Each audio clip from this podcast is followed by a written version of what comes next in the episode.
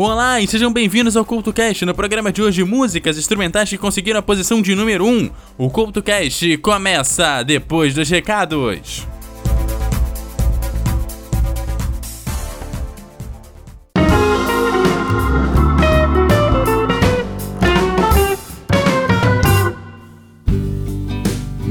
Olá, está começando a zona de recados aqui do CoutoCast. Nessa zona de recados eu quero te convidar para o segundo seminário de podcasts do Espírito Santo, que vai rolar dia 15 de setembro lá no Shopping Norte Sul. O evento vai começar às 8h30 da manhã, seguindo até o meio-dia e meia. 4 horas de evento para você se informar sobre podcast, conhecer melhor essa mídia e ajudar esse meio a crescer. Link e detalhes do evento estarão no post desse programa. E o programa de hoje que vai trazer músicas instrumentais que atingiram o número 1 começa agora!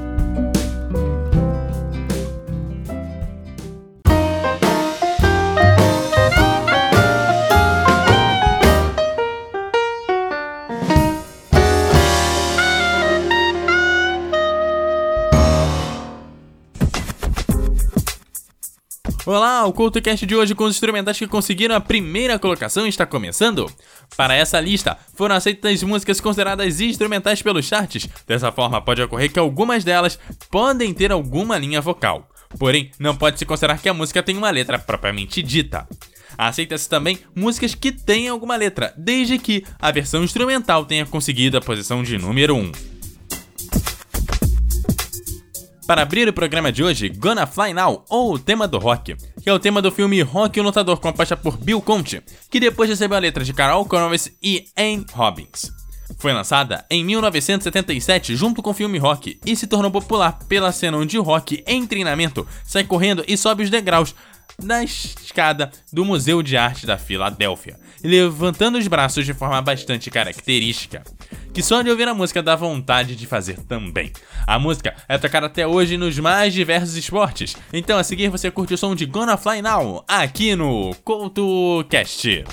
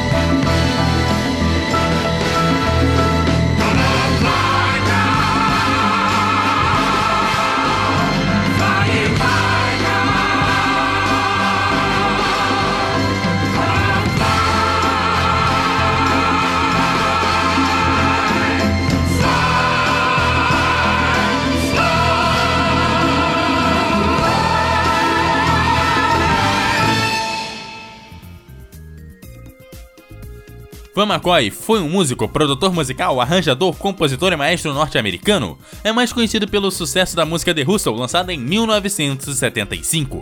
Teve direito sobre mais de 700 canções e também produziu numerosos outros artistas, tais como Aretha Franklin e Peaches.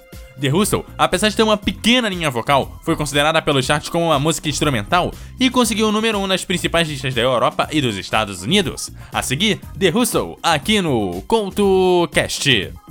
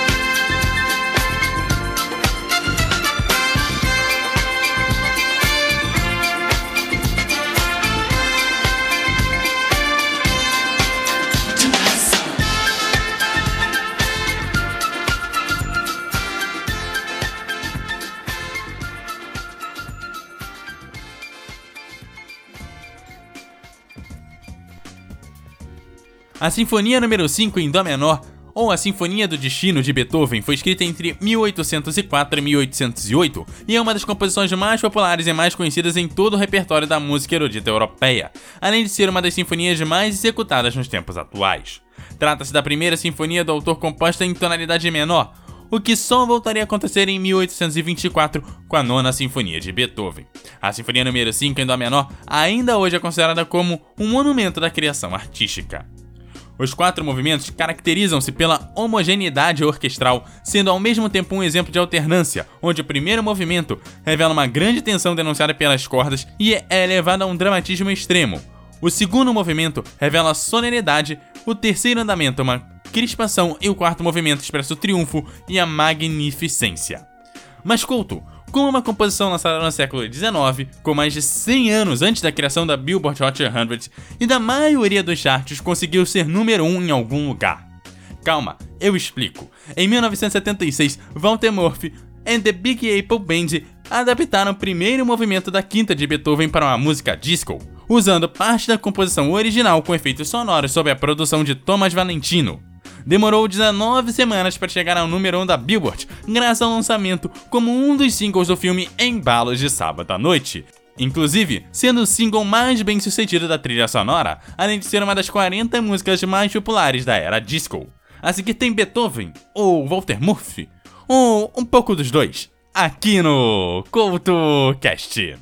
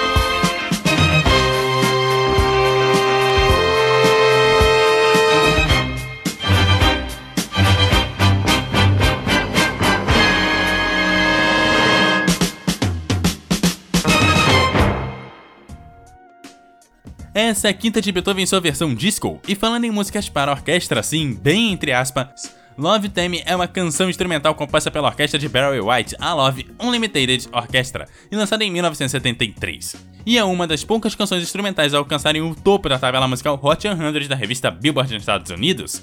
A gravação é considerada como uma das grandes influências para a música disco, que iria explodir em popularidade no ano seguinte. A canção também foi popular na tabela Hot Adult Contemporary Tracks, onde permaneceu por duas semanas na primeira colocação. Love Time foi regravada por diversos artistas, principalmente em sua versão com vocais. A canção também foi regravada pelo trompetista Rick Brown e pelo guitarrista Chuck Loeb.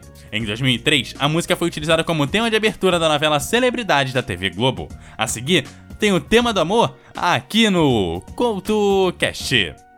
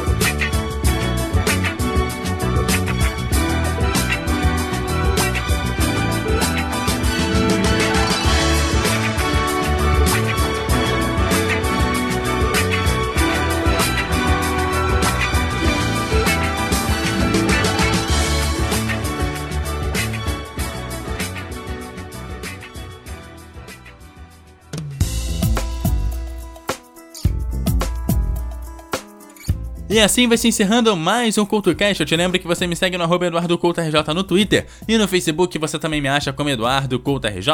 Deixe seus comentários em www.eduardocultorj.wordpress.com. Aquele abraço e até a próxima!